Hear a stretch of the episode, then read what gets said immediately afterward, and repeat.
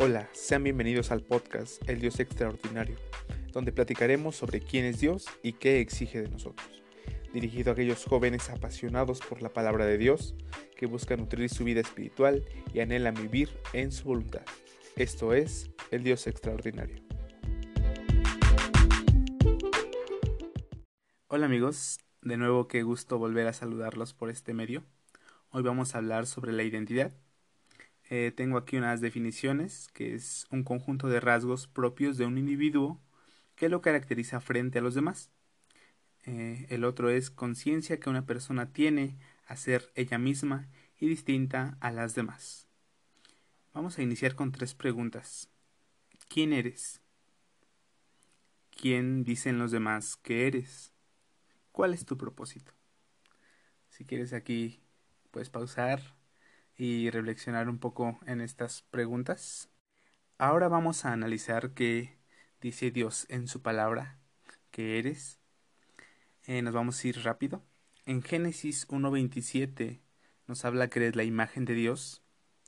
En Génesis 2.7 nos habla que eres formado, creado del polvo, con un soplo de vida, eh, aliento de vida sopla en ti. En Isaías 44.2 nos habla que Él es nuestro creador y Él es nuestra ayuda. En el Salmo 139, del 13 al 16, nos habla que eres un diseño perfecto, admirable. Él te diseñó. Y esa palabra hermosa que dice, mi embrión vieron tus ojos, nos habla que el mismo Señor ya sabía nuestra genética, la de nuestros padres. En Isaías 45, 18 nos habla que todo lo que fue creado es para nosotros. En Santiago 1.18 nos habla que somos lo mejor de su creación, las primicias de su creación. En el Salmo 8 del 4 al 6 nos habla que nos hizo un poco menor que los ángeles, menor que un Dios. En Efesios 4 del 1 del 4 al 5 nos habla que nos escoge en su amor y tiene un plan para cada uno de nosotros. Y dice la palabra que Él nos ama con amor eterno, en Jeremías 31.3. Asimismo, Él escoge nuestra nacionalidad, como lo dice Hechos 17.26. Y en Isaías 43.1 nos habla que nos crea, nos redime y nos llama por nuestro nombre. Y hay una profecía hermosa en Apocalipsis 2.17 dice que Él tiene un nombre para cada uno de nosotros en una piedrita y que solamente cada uno va a saber cuál es ese nombre y por qué lo hizo. ¿Por qué hizo todo esto por nosotros? Pues en primera de Juan 4:8 nos habla del amor, porque el amor es el centro de su ser y ese amor diferente al nuestro. Así que no eres una casualidad, no eres un error. Si alguna vez te lo dijeron te dijeron algo parecido, deséchalo. Dios te planeó, te pensó, te escogió, pero muchos no saben cuál es su propósito en la vida. Y el propósito real solamente lo encuentras en Cristo, a través de la adoración, a través del agradecimiento constante. Cuando tú entiendes y comprendes tu identidad en Dios, ahora es cuando vas a entender el propósito de tu vida pero enfocado en Cristo. ¿Y esto qué significa? Bueno, significa dejar de lado la vida inconstante que hemos estado llevando. Un momento, sí te quiero, Señor, pero llegan circunstancias, momentos difíciles que nos apartan de Él y nos alejamos. Nos dejamos llevar por el pecado. ¿Y ahora qué necesitas? Pues encontrarte con Jesús. Solo eso. ¿Cómo? A través de una relación día a día, de comunión, de comunicación a través de la oración, de la adoración en cánticos. Porque el propósito de tu vida es un designio divino que Dios planeó desde la eternidad. Y esta, déjame decirte que es una buena noticia, porque hay una diferencia entre el propósito de Dios y el tuyo. El de nosotros, el yo soy, pues es una falsa identidad, pero la identidad que Dios da es verdadera, porque Dios te da un valor incalculable, único, irrepetible, con un plan trazado para ti. Y ahora te pregunto, ¿qué, qué siente tu corazón? ¿Qué eres? Nadie te puede desvalorizar. Su opinión de los demás no es válida. A pesar de tus defectos, a pesar de que fallemos, a pesar de lo que dice la sociedad, los amigos, el mismo diablo. Pero la palabra de Dios dice que eres una obra perfecta, invaluable, un diseño irrepetible. Esto es lo que Dios dice de ti. Ahora ya sabes quién eres en Cristo. Pero para ser llamado así, tiene un costo. Y tuvo un costo. Si realmente quieres dejar de ser parte de la creación de Dios y pasar a ser hijo de Dios, hay una gran diferencia. Pero la promesa es que cuando tú aceptas a Jesús como tu Salvador, pasas a ser de su familia. Y ahora, ¿qué concepto tienes de Dios? ¿Qué significa para ti el sacrificio de Cristo en la cruz? Quizá desconoces de todo esto, o quizá ya lo conoces. Muchas veces lo han dicho, lo han repetido. Pero vamos a, a ver realmente este sacrificio de Jesús en la cruz desde otra perspectiva. Y aquí te va otra buena noticia. La buena noticia a nuestra pobreza espiritual. Y dentro de esta buena noticia también está la voluntad de Dios. En Apocalipsis 12:17 nos habla de guardar sus mandamientos y predicar el Evangelio. En Mateo 2, 27 del 28 al 30. Te invito a que me ayudes a buscarlo, lo busques.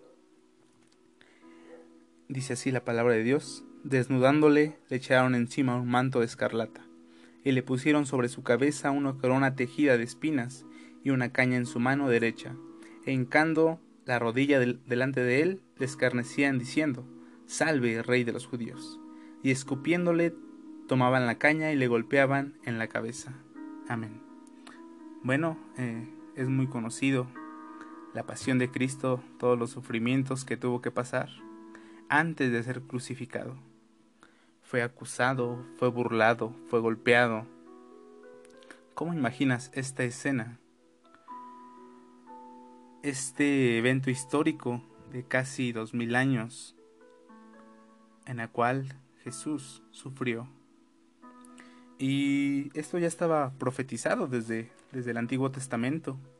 En Isaías 53:3 dice así la palabra, despreciado y desechado entre los hombres, varón de dolores, experimentado en quebranto y como que escondimos de él el rostro. Fue menospreciado y no lo estimamos. El profeta habla del Salvador del mundo, de su aspecto, que iba a ser desechado, despreciado, torturado, Habla de Dios que en su misericordia tuvo que dejar su divinidad, como lo dice Filipenses 2, 5 al 6, que Jesús se hizo siervo, se hizo humano, y sabe lo que sientes, sintió la burla y el desprecio, llevó esas heridas físicas, y no solamente las físicas, sino las emocionales. ¿Qué duele más? ¿Un golpe o un desprecio? Y nos habla que en la palabra que las espinas simbolizan el pecado, la tierra maldecida por Dios a causa de los hombres, desde Adán. Y Jesús lleva una corona de espinas. Simboliza que lleva tu pecado, las transgresiones de todos los tiempos, de todas las personas. Y hoy tu pecado sigue causando dolor en él, sus llagas hoy están visibles. Nos habla la visión de Juan que en el cielo hay un cordero como inmolado con esas llagas. Sufrió por ti, padeció por ti. Dime, ¿vale la pena? Ahora te toca a ti, no solo creer en Él, sino padecer por Él, como lo dice Filipenses 1.29 no queda a nosotros más que adorar, creer, decirle, Señor, enséñame a amarte. Él te dice, hoy, a ti, yo soy Dios, sígueme. Pero ya dentro de esta reflexión nos habla que Él no pecó. Jesús no pecó porque es Dios 100% y fue 100% hombre. Pero ¿por qué lo hizo? Siendo Dios, siendo rico, se hizo pobre como nosotros. Y eso es lo incomprensible de Dios, que quiso llevar nuestro pecado. El desprecio Él lo llevó, la saliva de los que le escupieron lo lleva hasta la cruz, porque cargó tu vergüenza, llevó la burla. Y cuando Él se despoja o cuando lo despojan de su vestimenta, significa que ahora somos justificados con esa vestimenta de justicia,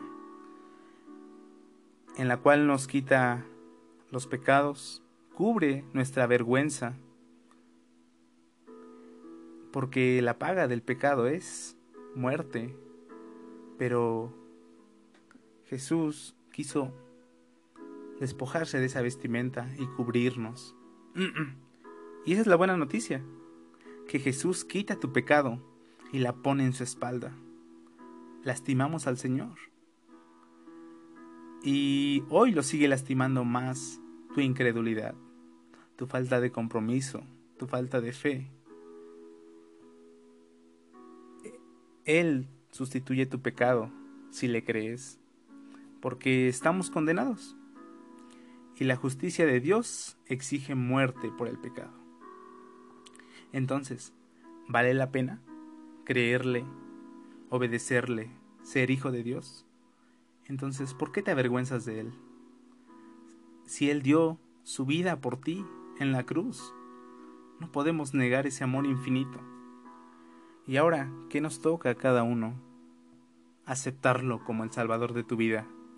Como lo dice Romanos 19, si confiesas con tu boca que Jesús es el Señor, serás salvo. ¿Qué nos toca? Darlo todo por Él, vivir por Él, morir por Él. Vale la pena, realmente vale la pena. Tú quedas por Él. Ahora despójate de todo lo que te impide tener una relación personal con Él. Galatas 2.20 dice, ya no vivo yo, ahora vive Cristo en mí. Ya no vivas tú, que ahora Cristo viva en ti, que viva reflejado en la forma en cómo vives, en las cosas que ves, que escuchas, que compartes. en tu forma de vivir, de pensar. Porque Jesús dio todo en la cruz por cada uno de nosotros. Siendo aún pecadores, Cristo entregó todo. Y qué mejor noticia saber que Él carga los pecados, que los quiere llevar y que nos da esa vestimenta, se quita sus ropas y no las pone a nosotros. Solamente para pagar ese precio, ese precio que exigía vida por vida. Y gracias a ese plan perfecto de redención, Jesús nos rescata. Jesús nos rescata de la muerte, de la muerte eterna, pero hay una esperanza, una esperanza para el cristiano, para el Hijo de Dios que le quiere creer, que si tú la aceptas, Él tiene regalada la vida eterna para ti. Y como lo dice Juan 19:30, consumado es. Jesús el día que murió cumplió todo. Muere por nuestro pecado y si tú lo decides creer y vivir realmente el Evangelio, es tiempo de que te levantes y declares que Jesucristo es el Señor. Que Dios te bendiga y nos vemos aquí el próximo episodio.